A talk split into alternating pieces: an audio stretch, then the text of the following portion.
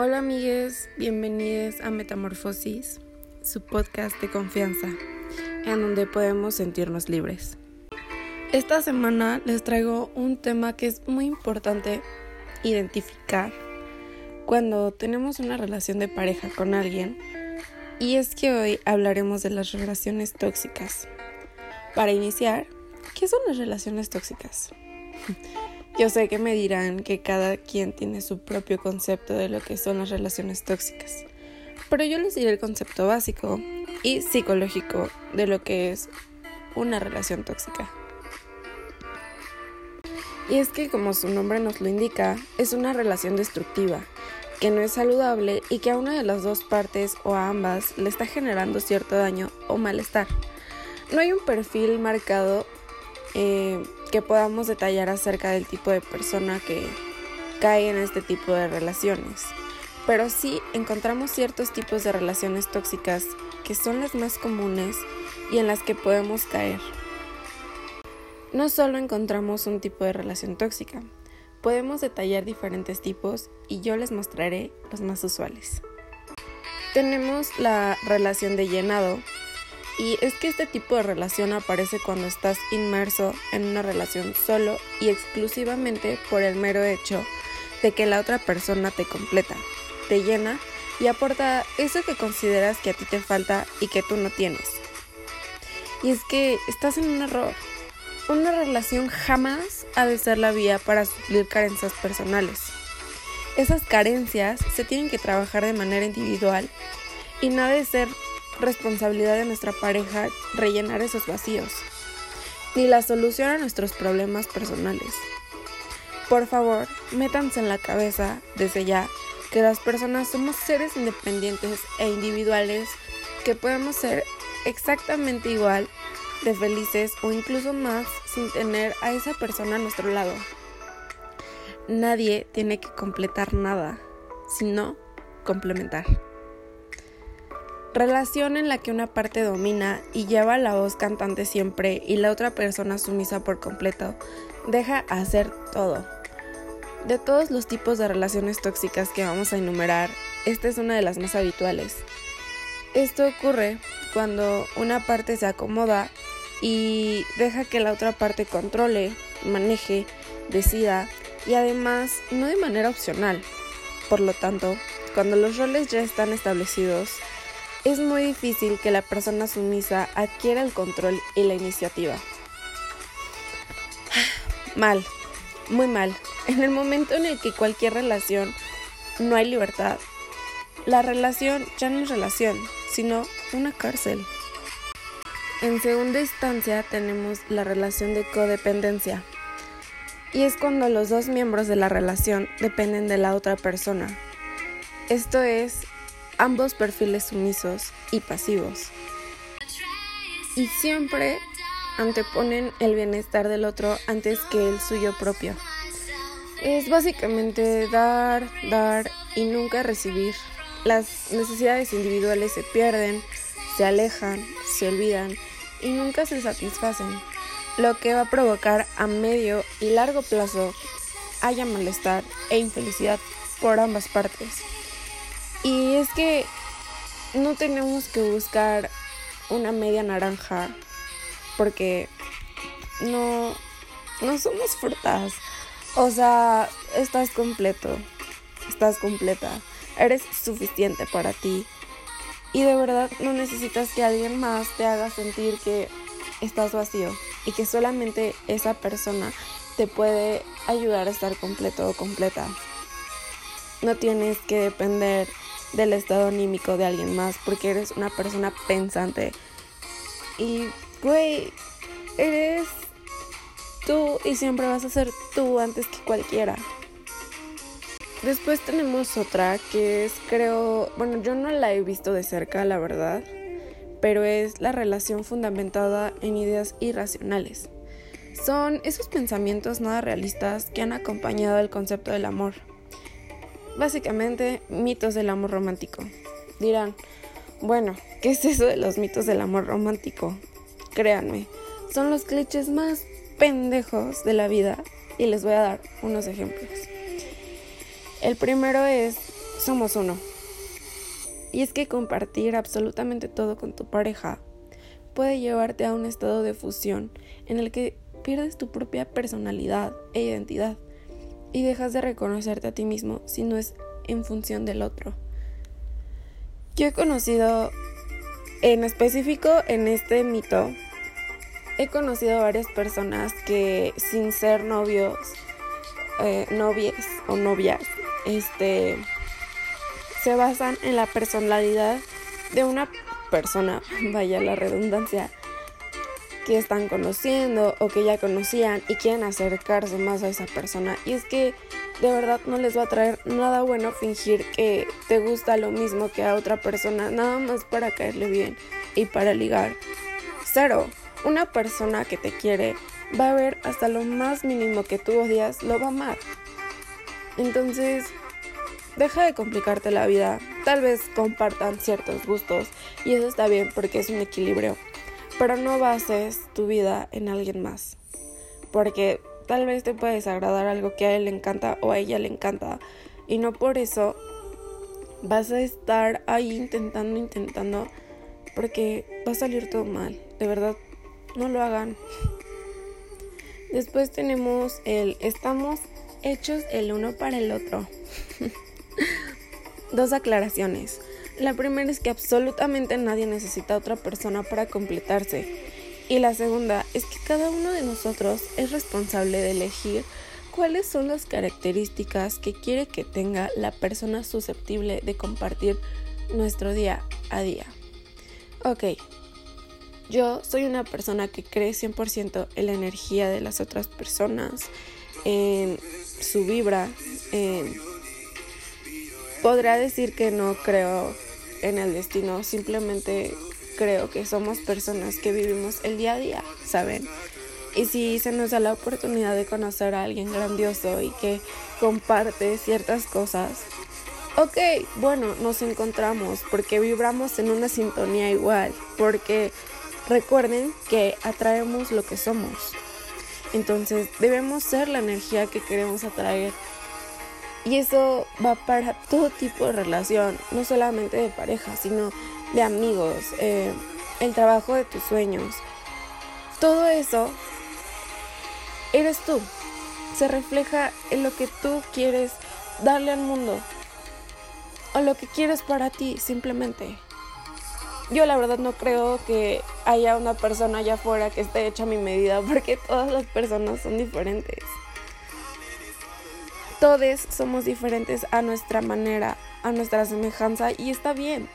Debemos de fluir y dejarnos llevar. Que nos van a romper el corazón, claro que sí. Para eso es la vida. Imagínense si no nos rompieran el corazón. Todos seríamos felices. Y no existirían todos estos, todos estos tipos de consejos que yo les voy a dar.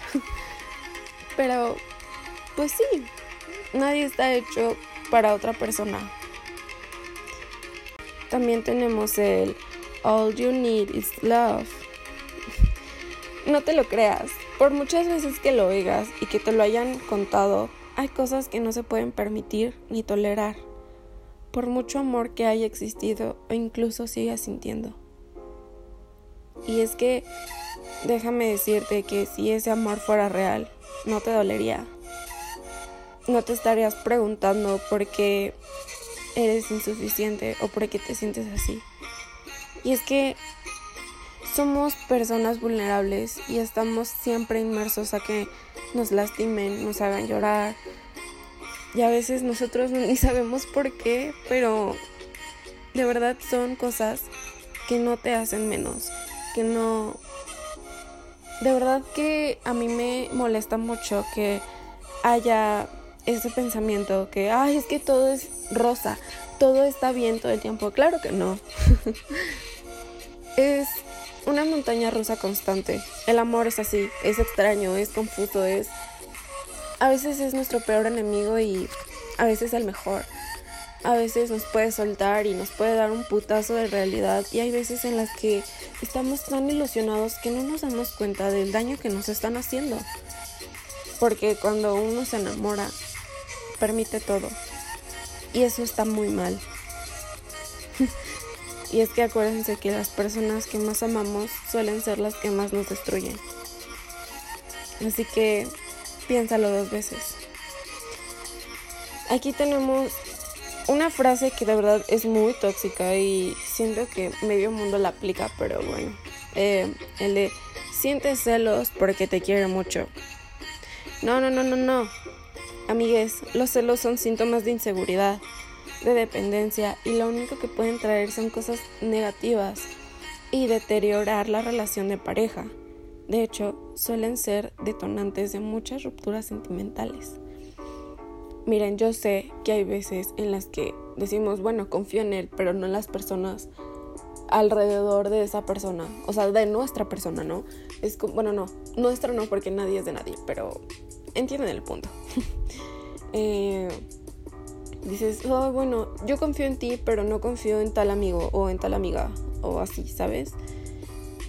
Y entonces, esa persona, digo, a mí me ha pasado, yo he sentido celos hasta morir de personas que sí tienen razón para estar celosa, pero igualmente no, no debía, ¿saben?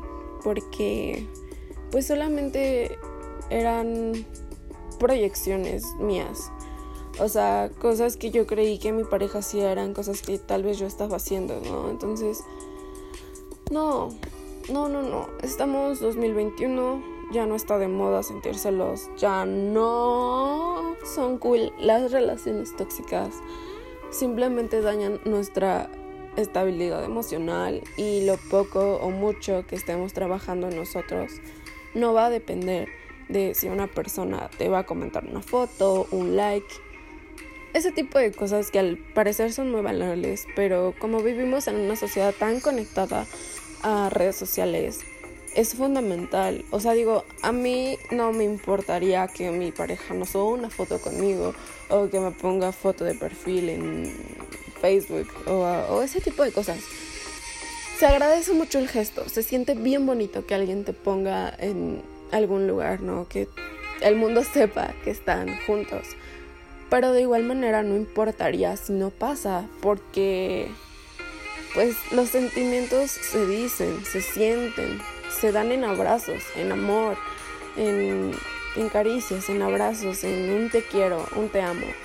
No por un like en una foto y créanme, hombres, cuando una mujer les dice, es que ¿por qué le das like a ella?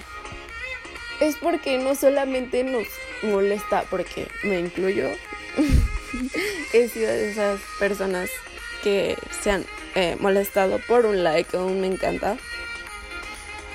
No lo decimos nada más porque no queramos que veas la foto, sino porque sabemos, sabemos que tal vez puede pasar algo o, simplemente nos estamos equivocando y, y pues, pues locas, ¿no? Pero da inseguridad, de verdad. Piensen dos veces antes de darle like o me encanta a una mujer. Y sí, todas las mujeres somos hermosas, diosas, inalcanzables. Pero todas también tenemos inseguridades que aún no podemos sanar o no podemos resolver. Y simplemente si ves que a tu pareja le lastima, no lo hagas. Punto. Actúa como te gustaría que te trataran y simplemente eso. Y si de verdad es algo muy tóxico de que, güey, le das like, no sé, Emma Watson, por ejemplo, eh, Obviamente Emma Watson no le va a mandar mensaje a tu vato diciéndole, oye, hay que vernos, vamos por unas tortas, ¿no? no va a pasar, es Emma Watson. O sea, no. Pero pues si es alguien que sabes tú que le molesta a tu pareja, ahórrate por favor eso o háblenlo y lleguen a un acuerdo y resuélvanlo. Pero recuerden que celos no es igual amor. La última y menos, eh, ¿cómo decirlo? Eh, que me causa menos estrés, pues. Sino me, me da como creo que a todos nos ha pasado y no sabíamos cómo relacionarlo o cómo decirlo. Mm. Eh, y es el no tengo ojos para nadie más. No, no, no, no, no. Este mito se centra en hacernos creer que cuando una persona está enamorada, no es posible sentir atracción por alguien más que no sea tu pareja. Esto es súper falso, súper falso. O es que cuando tenemos pareja dejamos de tener ojos y capaz de razonar. Somos, somos incapaces de razonar. pues no, obvio no. Aceptémoslo como algo natural y ser capaces de ver a una persona guapa, atractiva, interesante. Si para ti lo es, y pues ya está, o sea, no, no tiene nada malo. Ser fiel o no serlo ya es otra cosa. Será una decisión de cada uno y que implica un coste que asumimos a cambio de los beneficios que nos ofrece una relación estable. Ahora tenemos la relación anclada en el pasado. Si el pasado es parte de tu presente en la relación, algo no estás haciendo bien. El pasado es solo eso, pasado, no lo podemos modificar y lo más óptimo para nuestro bienestar emocional es aceptarlo, aprender de él y saber pasar de página de verdad. De nada sirve lamentarnos, frustrarnos eh, repetidas ocasiones por algo que ocurrió o que no llegó a ocurrir. Hacer esto solo te va a generar dolor, culpa, rabia, resentimiento y mucho, mucho daño. Para evitar caer en esto, debes saber que para estar con alguien Tienes que aceptar sus errores y su mochila cargada de experiencias, vivencias y anécdotas del pasado. Y es que nadie es perfecto. Todos hemos tenido situaciones en las que nos han jodido tanto que nos da miedo que llegue alguien que nos quiera bien. Y es que, sí, es eso. Nos han querido tan mal que cuando alguien llega a querernos bien, nos espantamos. Ay, es horrible esa sensación, se los digo porque me ha pasado muchísimas veces. Y pues he salido peor, ¿no? por mis miedos, por mis inseguridades, por mis em, obstáculos personales, por autosabotearme y decir, es, que esta persona es demasiado buena para mí. No, regresamos a lo mismo nadie es mejor que tú, nadie es superior a ti. O sea, tú eres tú. Y eso es lo genial de ser alguien independiente y pensante, de verdad. Llegaremos al punto en donde vamos a hablar de esto en otro episodio. Em, tenemos la relación en la que la forma de comunicarse es pasivo-agresiva. No sé si conoces de cerca este tipo de relación, pero es aquella en la que la forma de comunicar no es abierta, sincera, honesta, libre. Em, es una comunicación eh, que se realiza a través de indirectas, de manera hostil, con la intención de manipular a la otra persona y no de comunicar e informar. Y es que aquí va de la mano con la siguiente relación, pero no, o sea, soy 100% eh, una persona que cree que se pueden hablar las cosas y llegar a un acuerdo si es que ambas partes están mal. Entonces decir lo que sentimos sin miedo a que nos digan algo malo, que nos juzguen. Hermano o hermana, si eso pasa, sale ahí. Esa persona no te ama, solamente te quiere controlar y manipular. Así que siempre hablen las cosas, siempre siéntense a meditar las cosas antes de que pues pase esto. No, que de repente ya estamos escribiéndonos indirectas en Facebook o en Twitter. Y, güey, qué desagradable. Qué necesidad, díganme. Pero bueno. Tenemos eh, la relación donde la mentira está presente de manera habitual. Que Una relación ha de crearse, bastarse y centrarse en la confianza. En el momento en el que esto no es así o se pierde, empieza un problema. Omitir, ocultar, falsear solo creará barreras, dudas y conflictos. Y es que aquí yo, yo fui participé de una relación así, casi al final, por, por mi parte. O sea, yo por intentar no, no lastimar a la persona involucrada, pues obviamente yo pues, me ocultaba cosas, ¿no? Le decía, ay, no, es que tú estás loca, yo no sé de qué me hablas. Actitudes de una persona que no merece amor de otra persona tan buena. Entonces, pues simplemente yo lo hacía porque no quería lastimar a la otra persona, pero creo que nos evitamos de más pedos diciendo la verdad y diciendo, miren, ¿saben qué? Yo ya no siento lo mismo por ti. Em, ya, güey, o sea, ¿para qué estarnos eh, llenando la cabeza de mierda? Pensando, ay, es que, güey, seguramente está pasando esto, o esto, o esto. Nos maltripeamos, cabrón, y nos hacemos chaquetas mentales de, de muchos pedos que no están pasando. O sea, o que tal vez estén pasando y, y no estés tan mal. no los quiero alarmar, simplemente es un foco rojo que tienen que analizar si es que su relación está por ahí. Y pues, amigues, dense cuenta, dense cuenta. Analícenlo, piénsenlo y si dicen huevos. Estoy en una de esas, corten.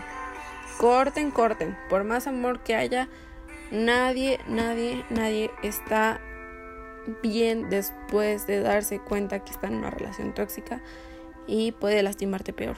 Entonces, sal de ahí. Eh, eh, tengo un problema con la que sigue porque no solamente lo hacemos con las relaciones, también lo hacemos con las personas, con situaciones. Entonces, la relación idealizada es más frecuente de lo que podemos creer. En este caso, los miembros de la relación tienen expectativas totalmente distintas de lo que es o va a ser su relación. Normalmente, por no haberlo hablado y dejado claro, eh, pues el grado de idealización es lo suficientemente intenso y esto lo transformará en un tipo de relación tóxica. Porque, pues a veces solemos ser tan estúpidamente pendejos y decimos, ay, güey, seguramente este es el amor de mi vida, como en María de los Ángeles. ¿Será este mi ser amado? Pues no, o sea, a veces está padre conocer gente y decir, ay, ya salí de mi círculo de siempre. Pero pues vas a entrar en otro ciclo abusivo, tóxico y pues malo. Porque estás idealizando a alguien. Y creo que idealizar es de las peores cosas que podemos hacer. Y les digo porque yo, o sea, creo que no soy una persona que idealice gente. Porque de verdad yo sé que está mal y, a veces me doy golpes de realidad yo solita. Entonces prefiero no hacerlo. Pero a mí me pasó que me idealizaran y que cuando me conocieron de verdad dijeron, ah, cabrón, esta vieja no se queda callada, dice todo lo que piensa, lo que cree y es fiel a sus ideales. Y pues se me espantaron. Dije, oh, bueno, pues. Obviamente las personas que se quedan en tu proceso de construcción, de, de fortalecimiento como persona, son las personas que valen la pena. Y si hay una persona especial ahí afuera que te está acompañando en todo esto, por favor, quédate ahí. Cuídense, ámense con todo el corazón. Porque solamente las personas que se quedan cuando peor estás son las que de verdad te quieren. Entonces, pues, idealizar es malo. Ese es el punto de esta de este punto, pues. este. Sí, no lo hagan. No lo hagan ni con hombres, ni con mujeres, ni con nadie, güey. O sea. Porque de verdad, si no son lo que ustedes esperaban, después se van a decepcionar. Y los únicos que tenemos la culpa somos nosotros por idealizar eso. Que no va a suceder o que no sucedió. O que simplemente la persona no es como nosotros pensamos que iba a ser. Pero bueno. Ay, así pasa y es la vida. La vida misma. Ok, sonó súper fumado lo que acabo de decir, pero de verdad estoy en, mis cinco sentidos. Eh, pues amigues, esto fue Metamorfosis. Espero les haya gustado mucho.